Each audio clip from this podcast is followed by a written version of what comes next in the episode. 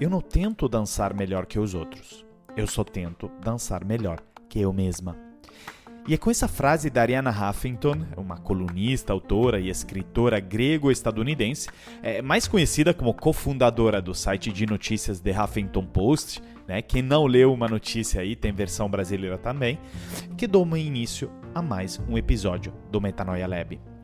Aqui o André Iorio, palestrante e escritor sobre transformação digital e liderança, já fui diretor do Tinder e da L'Oréal e cofundador do app Filmer. E pode saber mais sobre mim visitando meu site andreaiorio.com.br e lendo as transcrições desse episódio e dos outros no site metanoialab.com.br. E tem mais essa novidade, o Metanoia Lab tem um número de WhatsApp. É o 11 97 226 2531. 11 97 226 2531. É, os melhores comentários sobre o episódio anterior serão editados é, no episódio seguinte. Então, deixa um áudio lá, interage com a comunidade dos Metanoia Lovers. E hoje temos dois convidados especiais. É, a Thalassa Coutinho, influenciadora digital e expert sobre branding pessoal, e o Edu Valadares, palestrante e educador que fala sobre temas como empatia, coragem e vulnerabilidade. Vem coisa boa por aí, eu garanto. Mas voltando a falar sobre a Ariana, ela se tornou uma popular comentarista política bem conservadora em meados da década de 90. Mais à frente, né, ela adotou umas crenças mais liberais, é, até chegar em 2003 a concorrer pela eleição de governadora da Califórnia como candidata independente, mas acabou perdendo pelo Arnold Schwarzenegger. Em 2011, é, de fato, né, ela fundou o Huffington Post logo depois, mas em 2011 ele foi adquirido por 315 milhões de dólares pela AOL, onde a Ariana né, desempenhou o cargo de presidente e editora-chefe é, do recém-criado Huffington Post Media Group, né, que englobou todos os conteúdos do Huffington Post, além de alguns conteúdos da AOL. É, na época da transição, ela anunciou né, a criação de uma seção brasileira, né, que era uma das prioridades no processo de internacionalização. E lendo todas essas informações sobre a Ariana, que também escreveu vários livros best-seller, é possível entender muito sobre o sucesso dela. E acho que a partir da próxima frase, é, em que ela fala sobre a importância de ser uma pessoa regrada e como isso interfere na rotina dela, você vai ficar cada vez mais é, entendendo o porquê dela sempre procurar dançar melhor do que ela mesma. Confere só. Well, first of all, I prioritize sleep. And that means making that means saying no to things you want to do. It's not easy. Mm. Like, no, it's hard. I think the know, hardest thing. Yeah. Last night, um, you know, Sheryl Sandberg interviewed me at the San Francisco Symphony Hall, and uh, then I had to sign books. And I would have loved to go and have dinner with her, but I went to bed. and you know, because if I hadn't got, if I had gone out to dinner and hadn't got my at least seven hours sleep that I need and had to get up early to do TV, I would not be enjoying being here with you now. And I'm really enjoying it. And I'm 100% present. I'm not tired. And I hate being tired more than I hate anything. Bem, em primeiro lugar, eu priorizo o sono. Isso significa dizer não às coisas que você quer fazer. Não é fácil. A vida é difícil. Isso aconteceu ontem à noite, por exemplo, quando a Sheryl Sandberg me entrevistou. É, estava no Symphony Hall e eu autografando os livros. E sim, eu adoraria ter jantado com ela, mas eu fui para a cama. E sabe por quê? Porque se eu não tivesse dormido, se tivesse saído para jantar e não tivesse dormido pelo menos 7 horas, é, as 7 horas que eu necessito, e tivesse que acordar cedo para fazer essa entrevista na TV, eu não gostaria de estar aqui com você agora. E eu estou gostando muito. E não estou nem um por cento cansada. Eu odeio estar mais cansada do que qualquer coisa.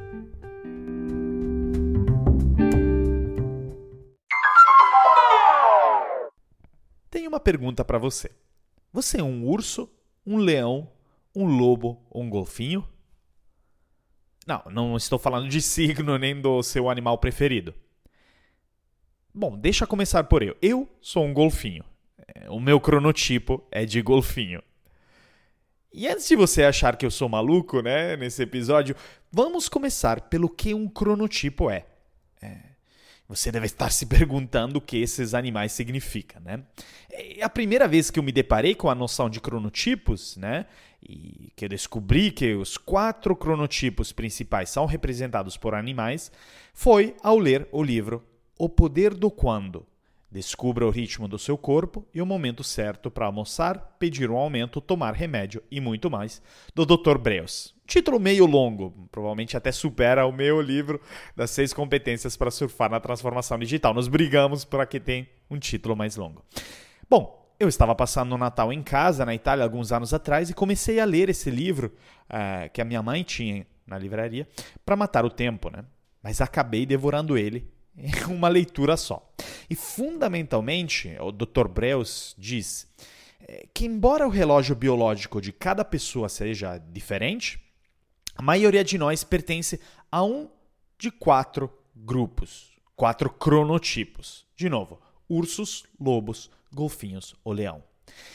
Um ciclo de sono, em média, tem 90 minutos. E cada pessoa tem, em média, 5 ciclos de sono.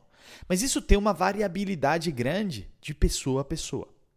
Então, a partir do cronotipo em que você está, você tem melhores momentos para fazer as coisas. Né?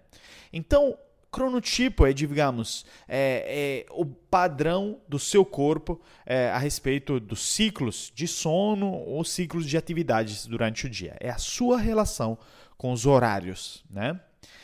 Ele diz, por exemplo, que se você se sentir cansado quando acordar, né, ou tem dificuldade em levantar da cama de manhã, e eu tô aqui levantando o braço, né, muitos ouvintes também se identificam, então significa que provavelmente você não sabe qual o seu cronotipo e não segue os melhores horários para ele. Agora, sendo que todos nos sentimos cansados ao acordar e queremos dormir mais de alguma forma, pelo menos eu me incluo nessa definição, eh, vale então agora gastar algumas palavras sobre os quatro cronotipos para entender melhor em qual deles você se enquadra. Vamos começar pelo urso. Os ursos gostam de dormir, com horários bastante estáveis, mas sempre têm a sensação de não dormir o suficiente. Normalmente se sentem cansados após o almoço e durante o final de semana alteram seus ritmos de sono e já meio que começam a segunda-feira meio cansados. Eles representam a maioria, em torno de 50 a 55% da população total. Agora se pergunte: você é um urso?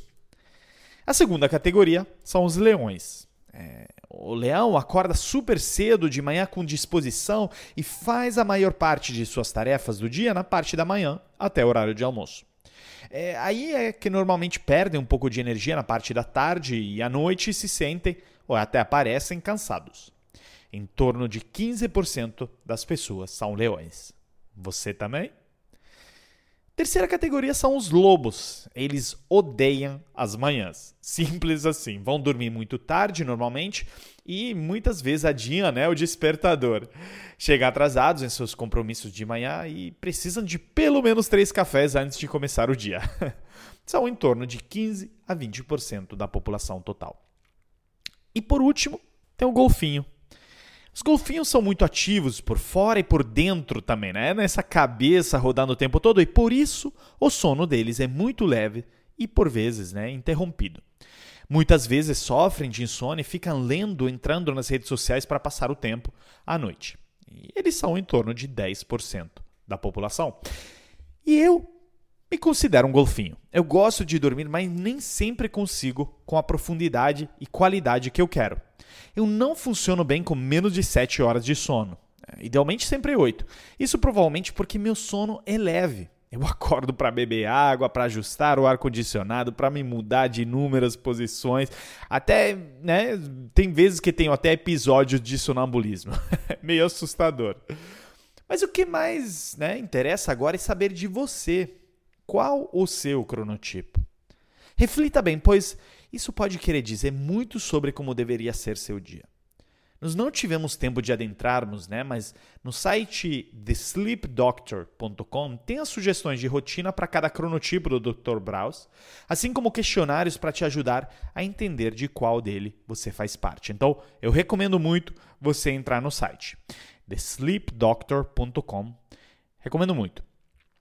E agora, eu quero também que você me conte pelo WhatsApp do Metanoia Lab sobre sua experiências de sono, sobre a sua qualidade. Que as melhores respostas estarão no final do episódio seguinte. Agora, durante essa quarentena surgiu uma dúvida cruel, né? Você deveria aproveitar essa época para dormir bastante, porque sabe que nunca mais terá essa oportunidade à disposição? Ou você deveria aproveitar essa época para ser extremamente produtivo e dormir ainda menos? É difícil, né? Porque temos muito mais tempo à disposição em casa, então surge essa dúvida. E eu vi uma discussão é, sobre isso recentemente é, do Edu Valadares, o convidado de hoje, é, no episódio 8 do excelente podcast dele, o Open Bar de Pistache. É, e por isso aproveito então a perguntar para o Edu agora é, o que você recomendaria para nosso ouvinte é, e como devemos ver a relação entre sono e produtividade?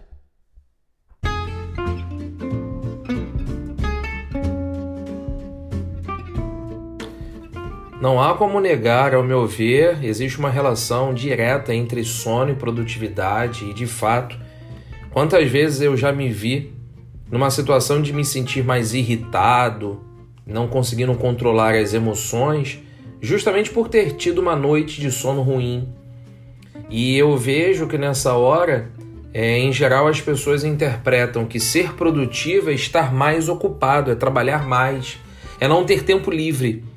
E aí existe uma relação bem proporcional à questão do sono. Eu vou render melhor, eu vou ter uma produtividade, uma concentração e um foco mais apurados na hora do meu estudo ou do meu trabalho, se eu também me dedicar à relação de relaxamento, de descanso. Eu costumo usar uma expressão que fala muito disso, né? Relaxamento profundo e treinamento intenso. Eu vou me dedicar na mesma proporção, na mesma vontade de trabalhar ou estudar, também na vontade de descansar e de relaxar. Na minha visão, existe essa relação totalmente direta entre sono e produtividade.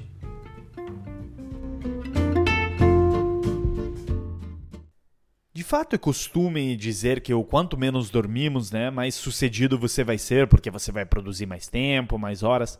Mas essa é uma equação falha. Porque produzir mais horas não significa ser mais produtivo. Se você for mais distraído, cansado e vai devagar, pode bem acabar produzindo menos do que se você estivesse trabalhando menos horas, mas mais focado. É, matematicamente, a fórmula funcionaria assim: volume produzido igual tempo trabalhado multiplicado por um coeficiente de produtividade, né? E o coeficiente de produtividade é algo que pode ser influenciado por muitos fatores, desde domínio do tema, informações necessárias à disposição, mas um fundamental é a tua atenção mental. Aqui uma pequena ressalva. O volume de trabalho produzido também não é indicador de sucesso, tá? Mesmo que isso seja o que somos ensinados ou muita gente acredita. Ou seja, a questão é bem mais complexa do que isso. Mas nós não vamos entrar em detalhe agora, mas vamos deixar isso para o fim do podcast, para a terceira frase da Ariana Huffington, que é muito legal. Quando você tem pouco sono, é fato que a tua mente não está atenta. Mas como funciona exatamente isso? Um estudo da UCLA demonstra que a falta de sono, por um lado, interfere com a habilidade de células do cérebro se comunicar com outras. E sabemos que, de fato, essas sinapses são as que permitem nosso raciocínio.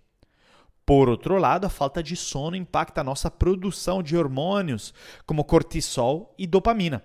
Mais cortisol, mais estresse e menos dopamina, menos energia. E chega até a afetar nossa visão.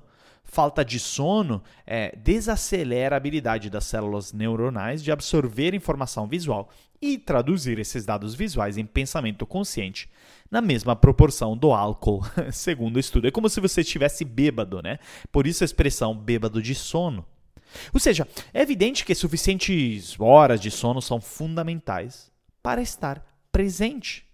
No momento presente, consigo e com os outros, para os outros. E às vezes isso pede sacrifícios, igual a Ariana Huffington disse ao recusar um jantar com a Sheryl Sandberg, a CEO do Facebook. É, eu nunca teria tido a coragem de fazer isso, mas ela o fez. Eu acho que ela foi até longe demais nesse caso. A Cheryl é uma das pessoas mais inspiradoras desse mundo. É, muitos de vocês devem lembrar dos ensinamentos delas no quarto episódio do Metanoia Lab e nunca teria recusado. Mas bom, e já que entendemos que dormir é importante, Como dormir melhor então? Dicas de fácil aplicação que funcionam comigo, além das óbvias de não tomar litros de café à tarde, né? Mesmo que eu conheço várias pessoas que são imunes à cafeína e tentar sempre acordar no mesmo horário todo dia, né? Para acostumar a um ciclo de sono constante.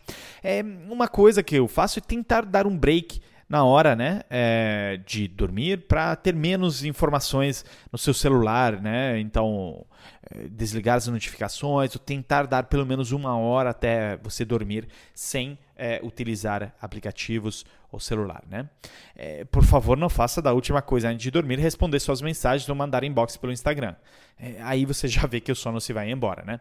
Um livro, por exemplo, já funciona. Eu muitas vezes eu durmo, né? O livro cai na minha cara. Mas é, é que fazendo isso, é, se a gente não desligar, a gente não sai do turbilhão de inputs e informações ao qual estamos constantemente expostos o tempo todo e que nos não deixam sossegar, né? E nem dormir. E é sobre essa sobrecarga de informação que a Ariana Huffington justamente nos fala nesse próximo áudio.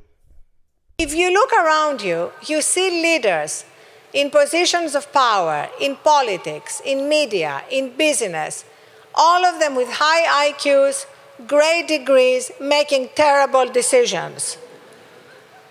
What is missing is not IQ, but wisdom. And today it's getting harder and harder to tap into our own wisdom because we are all so hyper connected to our devices, our screens, our social media, that we're having a hard time disconnecting from technology and reconnecting with ourselves. Your very own, very wise Smith sophomore, Erin McDaniel, wrote in the Sophian about her decision to disconnect from all her social media who have eschewed, she said, real social connections in favor of superficial, technology bridged ones, who have become, in many cases, nearly as socially robotic as our computers. Now, you don't have the head of a digital company telling you to completely disconnect from technology. what I'm telling you is to regularly disconnect from technology to regularly unplug and recharge in order to reconnect with ourselves and our own deepest wisdom. Se você olhar ao seu redor, verá líderes em posições de poder na política, na mídia, nos negócios, todos com QIs considerados altos e que tomam decisões terríveis. O que está faltando não é QI, mas sabedoria e hoje está ficando cada vez mais difícil explorar nossa própria sabedoria porque todos estamos tão hiperconectados com nossos dispositivos, nossas telas, nossas mídias sociais, que estamos tendo dificuldade em desconectar da tecnologia e nos reconectar. O Aaron McDaniel escreveu de maneira muito sábia é, e um tanto consternado sobre sua decisão de desconectar-se sobre todas as suas mídias sociais.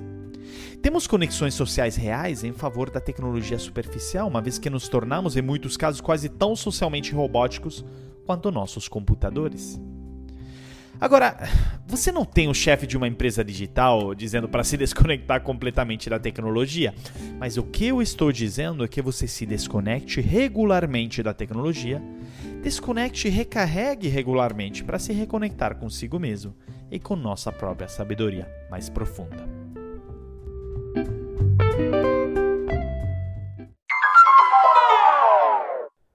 Em 2011, o sábio escritor peruano Mario Vargas Llosa, que é, aliás de quebra ganhou o Nobel para literatura em 2010, advertiu em um texto que ele publicou sobre a internet e o aumento de acesso à informação que mais informação é o equivalente a menos conhecimento. É uma frase bem controversa e forte, né? Pois bem, mas recentemente me deparei com um termo mais forte ainda: o termo da infoxicação. Eu me deparei com esse termo em um curso que eu fiz no Rio de Janeiro com o Ricardo Capra, cientista de dados que eu admiro muito. Fiz um curso sobre, sobre Data Driven Leadership, né? então liderança movida a dados, que adorei e que recomendaria para cada um de você. Acho que a culpa é do Ricardo se eu encho a sua paciência falando de dados o tempo todo aqui no podcast. Ele diz que após uma sensação inicial de empolgação e subsequente sensação de empoderamento, na medida que o volume de informações processadas por nosso cérebro aumenta, isso se transforma em estresse e ansiedade constante. E isso ocorre porque nesse cenário estamos consumindo mais informação do que a nossa capacidade consegue suportar mesmo que a neuroplasticidade demonstre que através de novas sinapses, o cérebro consegue se moldar quando sujeito a novas experiências, mesmo na vida adulta. É, né? Nossa capacidade, porém, de armazenamento é limitada. Né? Seria muito legal fazer um upgrade de nível de memória, né? estilo iCloud, mas qualquer tentativa seria destinada ao fracasso. É como tentar contratar mais 100 GB de memória com um cartão de crédito vencido. Desculpa, não dá. É, só para você ter uma ideia, o volume de dados no mundo é equivalente a 44 zettabytes. Ah, tá, Andrea, mas o que, que isso significa?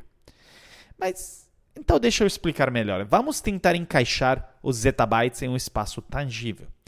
Se colocarmos eles armazenados em iPads e empilhamos um em cima do outro, essa estradinha faria 6.6 vezes o trajeto da Terra à Lua Agora fica mais fácil de imaginar né, a quantidade de dados. É, eu acho que não tenho estoque de iPads para isso, tá? mas é, inclusive 90% de todos os dados né, desses 44 zettabytes foram gerados nos últimos 7 anos. E a previsão é gerarmos 168 zettabytes em 2025, ou seja, bizarro. Né? Isso gera dois problemas fundamentais. De um lado, temos o famoso FOMO, o fear of missing out, né? Aquele gostinho amargo que nos ocorre quando sentimos que perdemos algo muito legal ao ver as redes sociais das outras pessoas, né? E sentirmos excluídos ou sem a melhor opção uh, à disposição. E de outro lado, a completa paralisia por desnorteamento né, que também muitas vezes é chamada de paradoxo da escolha. Sabe quando você vai, né, entra, abre o Netflix e passa mais tempo escolhendo o título é, do que assistindo ao filme, né? Ou até às vezes você fica tão indeciso que você escolhe não assistir nada e vai dormir, né? Esse é o paradoxo da escolha. Pense na avalanche de lives durante essa quarentena, né? Assim como muita gente se improvisou corredora né, na quarentena para fugir um pouco é, e fazer esporte, é, todo mundo também virou streamer de lives no Instagram, né? E a gente ficou como? Né? Indeciso o tempo todo sobre quem assistir, marcando os preferidos em nossos calendários, mas descobrindo no mesmo horário outros 37, sei lá, eventos virtuais é, legais, né? Pulando de live a live em cada dois minutos. Eu me vi fazendo isso, né? No Instagram. É a mesma coisa que eu faço com o controle da TV, zapeando, né? É, eu acho que isso se aplica às lives de hoje. Tipo, é, na verdade, quando eu roteirizo os episódios do Metanoia Lab, eu costumo colocar meu aparelho em modo avião para não ser distraído por mensagens, notificações e notícias pipocando na tela, né? A bolsa caiu X%, o número de casos de Covid na Itália aumentou de Y%, a Andrea se liga na live do Ciclano agora no Instagram. Não sei quanto a você, mas isso me deixa extremamente ansioso. Parece que o telefone dita o meu dia e não o contrário. Ele está sempre me dizendo o que fazer, para quem ligar, a qual assunto dar mais atenção. Se for para dar mais atenção aos assuntos mais comentados, provavelmente vou cair em duas grandes áreas que vão atrapalhar a qualidade do meu trabalho. Um, assuntos fúteis e dois, fake news. E como Mário Vargas Llosa disse antes, informação é uma coisa, conhecimento é outro. E usaria dizer que sabedoria é outro algo ainda. Quando você pensa em sabedoria, você associa com uma pessoa mais velha, né? Tipo um mestre Yoda. É, mesmo que não acho que alguém mais né, novo não possa ser sábio, mas sabedoria é algo cumulativo de longo prazo, que vem da construção do conhecimento misturado à experiência empírica. E os líderes de hoje fazem frequentemente o oposto. É por isso que tomamos decisões ruins, ou ainda mais né, os líderes tomam por nós. O grande exemplo é ver decisões tomadas durante essa crise por líderes do mundo todo que vão em direção oposta a qualquer básica noção de ciência, o que aparenta mostrar um regresso aos tempos do obscurantismo. E falar que é paradoxal que a Ariana Huffington fale de se desconectar, pois ela fundou a Huffington Post, né, justamente o site de notícia, né? É, mas como ela disse, não seria dela, chefe de uma empresa digital, dizer de se desconectar totalmente. Mas isso precisa ser feito de alguma forma. E sobre esse conceito de se desconectar, é, a Thalassa Coutinho, convidada de hoje, é, nos explica a sua visão é, sobre esse tema e de como acharmos equilíbrio, se esse equilíbrio tem. Então, ouça só.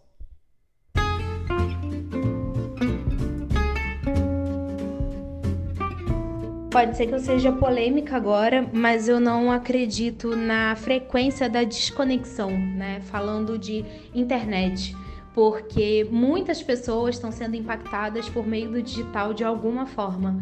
É, eu não acredito que seja possível a gente se fechar numa bolha é, que seja totalmente offline ou viver muito fora da internet principalmente com a pandemia, é, com a crise, todo mundo está buscando refúgio na internet e todo mundo está buscando formas de aprimorar e de oferecer o seu trabalho pela internet. Inclusive pessoas que são muito conhecidas, pessoas que são referência em seus mercados, que têm um excelente posicionamento offline, que são bastante conhecidos por outros meios de comunicação tradicionais e que estão precisando usar, usar a internet nesse momento para poder se posicionar, para poder ser visto, para poder impactar mais pessoas. Então, talvez eu seja um pouco polêmica em relação a essa afirmação, porque eu não acredito que a gente tenha que se voltar mais para offline do que para o online. Eu acredito que os dois andam juntos, até mesmo porque as nossas relações que acontecem no offline também continuam no online em algum nível.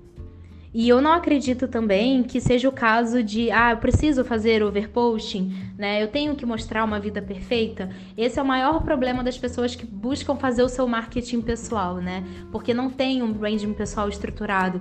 Então, naturalmente, as pessoas acreditam que precisam trabalhar uma imagem perfeita no Instagram, sendo que isso já não funciona mais. A gente busca por autenticidade, a gente busca por diálogos reais, a gente procura por pessoas reais que vivem problemas, gente como a gente, para que a gente consiga se conectar e eu acredito que é isso que determina o sucesso de um negócio e de um posicionamento.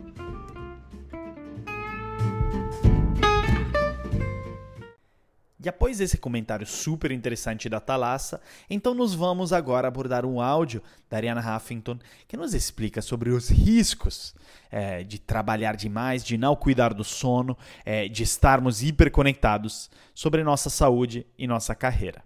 Ouça só.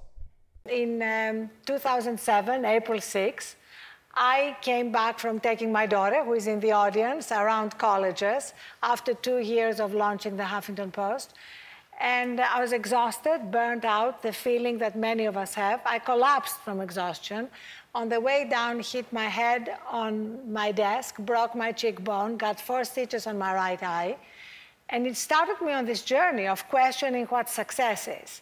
Because by conventional definitions of success, which means two metrics, you know, money and power, I was successful. By any sane definition of success, I was not successful if I was lying in a pool of blood on the floor of my office. So that was really the beginning. And now I came up with this idea of that we need a third metric of success that includes our health and well-being, first of all, because if we sacrifice that, what do we have?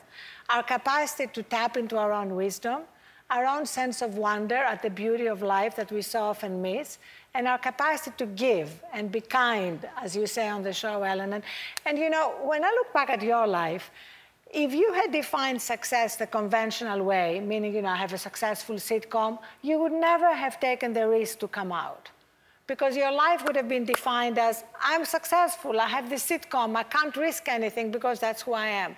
So, really, what I'm asking people to do is to realize that whatever our job in the world, whatever our dreams, we are bigger than that.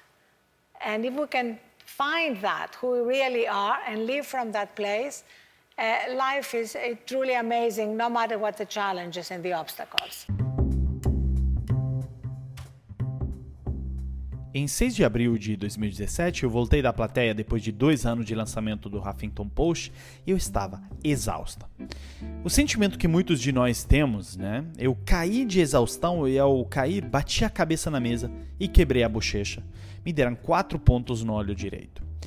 Isso me iniciou nessa jornada de questionar o sucesso, porque pelas definições convencionais de sucesso, né, definido pelas duas métricas de dinheiro e poder, eu tinha sucesso. E para qualquer, porém, definição sã de sucesso, eu não estava tendo porque estava deitado numa poça de sangue no chão do meu escritório. Então, esse é realmente o começo. Né? E agora eu tive essa ideia de que precisamos de uma terceira métrica de sucesso que inclua a nossa saúde e bem-estar antes de mais nada. Porque se sacrificarmos isso, qual é a nossa capacidade de explorar nossa sabedoria, né? um sentimento de admiração com a beleza da vida que nos mesmo e nossa capacidade de se doar e ser gentil? Como você diz no programa, Ellen, quando relembra a sua vida, é, se você fosse definir o sucesso da maneira convencional, é, que significa que agora você tem um show de sucesso, você nunca teria se arriscado a declarar que você era gay, é, porque senão, né, como você, a sua vida teria sido definida em como eu sou bem sucedida, eu tenho meu show, não posso arriscar nada, porque isso é quem eu sou. Então, realmente, o que eu estou pedindo às pessoas que se sentem realizadas é perceber que, seja qual for o nosso trabalho no mundo, quaisquer que sejam nossos sonhos, somos maiores do que isso. E se pudermos descobrir quem realmente somos e viver a partir desse lugar, a vida é realmente incrível, independente dos desafios e obstáculos.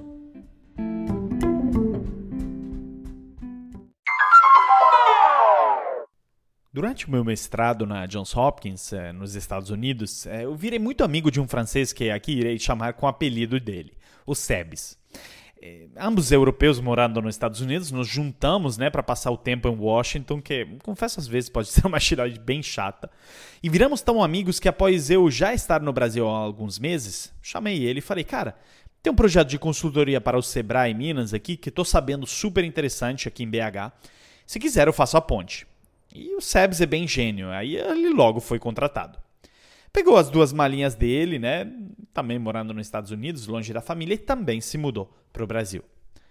Inútil dizer que ele se mudou para minha casa, que na época era uma república, e ele se juntou, foi uma época bem divertida. Ele super engraçado e sempre era zoado pelo sotaque dele, né? É, confesso, era bem mais forte que o meu.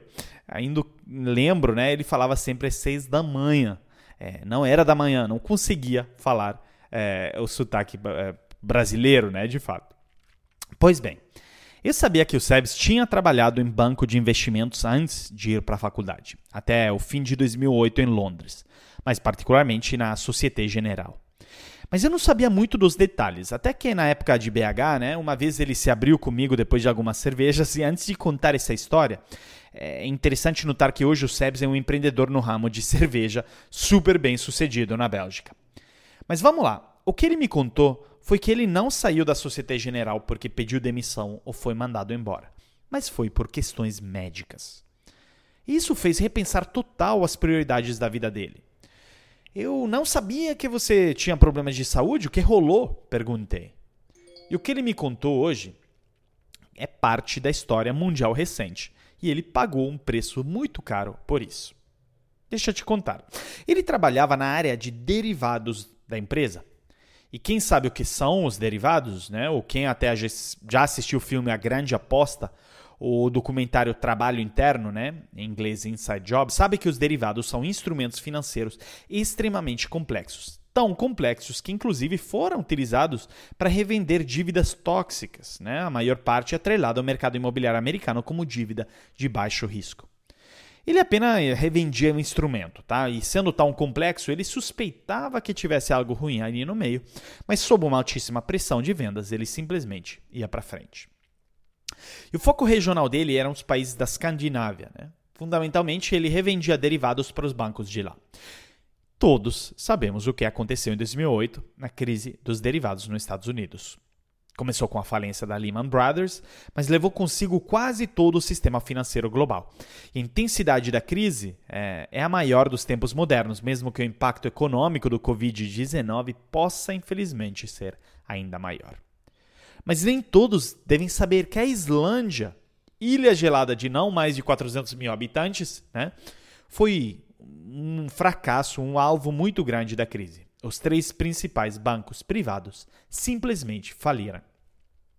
E o SEBS, né, que inclusive revendia para o governo da Islândia e para esses bancos os derivados, entrou em uma espiral de ansiedade bizarra, né?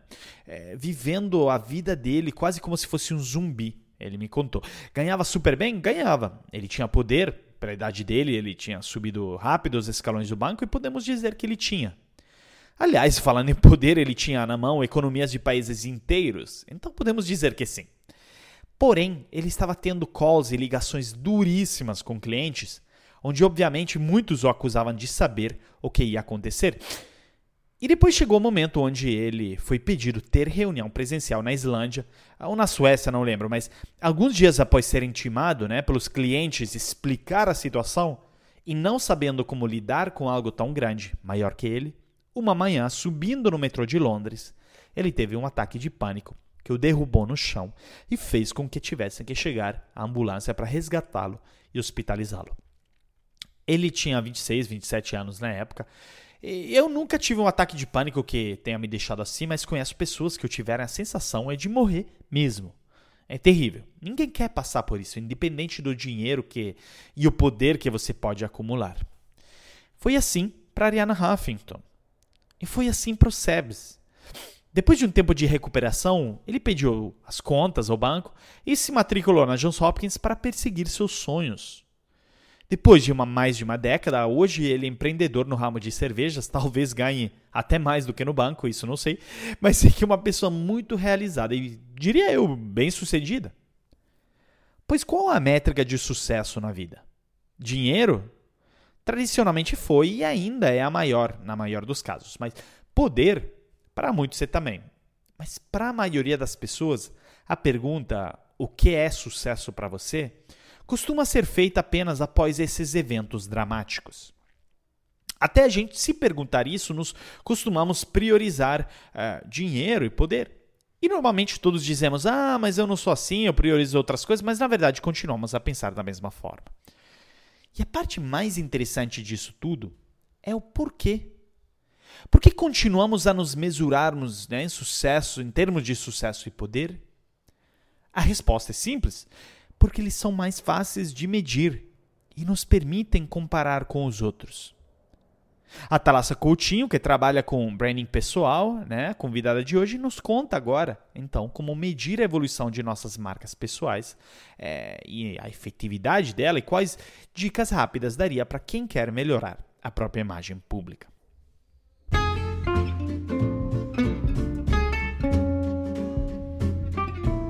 Existe mais clareza no nosso posicionamento quando a gente tem um branding pessoal bem definido. Isso é muito importante porque muitas pessoas procuram se posicionar ou na internet ou fora da internet e muitas vezes por não ter clareza, né, de onde elas querem chegar, que tipo de pessoas elas querem alcançar, acaba sendo uma comunicação confusa, né, sobre quem elas são, para onde elas estão indo, o que, que elas estão oferecendo. Então a gente percebe a efetividade quando existe clareza né, em nós mesmos a respeito da, da, nossa marca pessoal e com isso a gente consegue fazer uma boa gestão. Isso fica muito claro para o mundo, fica claro para as pessoas que você está querendo alcançar. Você consegue alcançar as pessoas certas, você vende para as pessoas certas. E mais do que isso, você gera real uma transformação na vida das pessoas. Então você consegue perceber porque as pessoas te abordam, elas contam para você como aquilo mudou a vida delas em algum nível. Se eu puder dar uma única dica para a pessoa poder melhorar a própria imagem, ela ter clareza do próprio posicionamento, né? Ela ter clareza do objetivo que ela tem. Se ela souber responder qual é o seu objetivo, quais são as pessoas que eu quero alcançar, o que eu estou oferecendo, essa minha oferta, ela impacta no meu posicionamento de qual forma, em qual nível, como é que eu vou ser percebido pelas pessoas, como é que as pessoas vão falar de mim, isso já é um ótimo ponto de partida para que você comece a entender aonde você precisa de ajuda para começar a fazer uma boa gestão da sua marca pessoal e, em consequência, você melhorar a tua imagem de forma pública.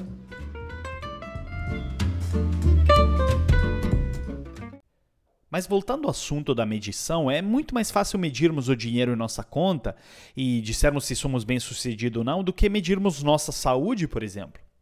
A gente não tem 100% visibilidade disso. É muito mais fácil a gente se apegar a cargos organizacionais e dizer eu sou mais poderoso de você, então melhor sucedido, do que dizer eu sou mais feliz que você, então mais bem sucedido. E eu caí na tentação de pensar nisso quando, aos 31 anos, assumi como diretor na L'Oréal. Eu sou um dos diretores mais novos da organização, então estou mais bem sucedido do que a média. Um erro enorme pensar isso. E o erro é duplo. É acreditarmos que precisamos medir o sucesso e que ele nasce de uma nossa comparação com os outros. Particularmente em termos de comparação, nunca cansarei de falar nesse podcast que a vida e os negócios são um jogo infinito. Quem lembra da teoria do círculo infinito no primeiro episódio do Simon Sinek?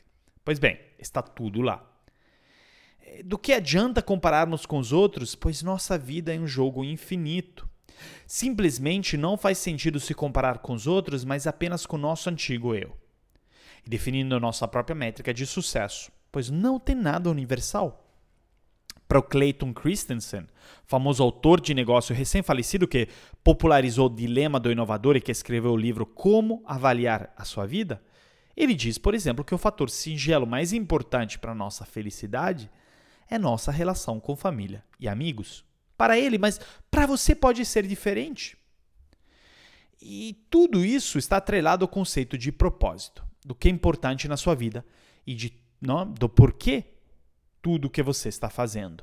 É, e aqui o Edu Valadares, convidado de hoje, também vai contribuir com também uma visão dele sobre propósito é, e como entender propósito e legado.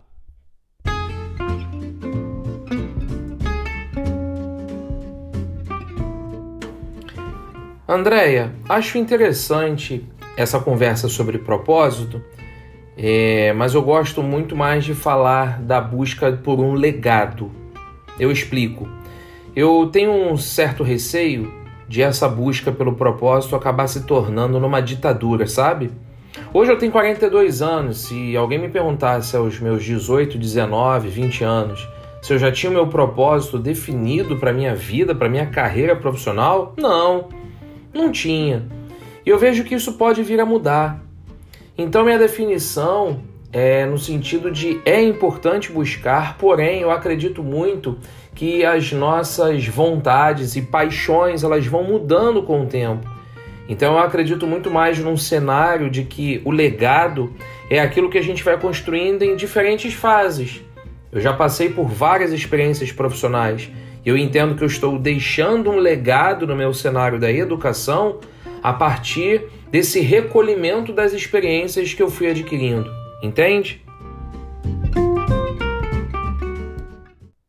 E essa discussão toda me remete a uma antiga história da tradição budista.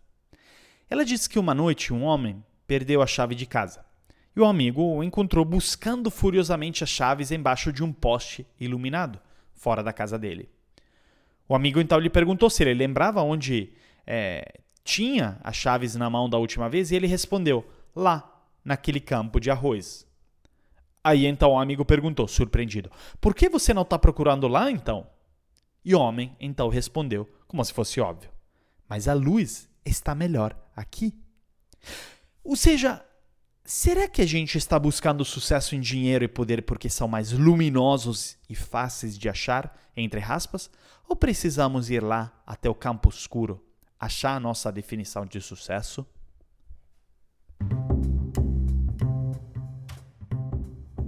Para encerrar esse episódio, eu quero usar mais uma frase da Ariana Huffington, em que ela diz: Nós pensamos erroneamente que sucesso é o resultado da quantidade de tempo que colocamos no trabalho, em vez da qualidade do tempo que dedicamos a ele. E antes que você comece a pensar nessa frase, eu quero falar uma segunda frase, dessa vez do Charles Darwin, em que ele diz: Aquele que usa perder uma hora do seu tempo não sabe o valor da vida. Sabe, essas duas frases caminham juntas. Se você entender que o seu tempo é valioso, você irá entender que precisa aproveitá-lo de maneira boa o suficiente para ele ser de fato bem aproveitado, seja no seu trabalho e seja na sua vida pessoal. Qualidade é uma métrica de sucesso básica de tempo gasto, daquelas que você precisa sempre prestar atenção se está conseguindo entregá-la. E se por um acaso achar que está gastando muito tempo para conseguir sucesso na sua vida profissional e pessoal, pergunte a si mesmo: eu estou agindo com qualidade? Eu estou sabendo usar o meu tempo? Aliás, eu sei o quão precioso o meu tempo é? Eu te garanto que essas perguntas podem mudar completamente na forma na qual você vê o mundo e a forma que o mundo irá te ver. E lembre-se, consistência importa. Imediatismo não vai te levar a lugar nenhum, a não ser a frustração.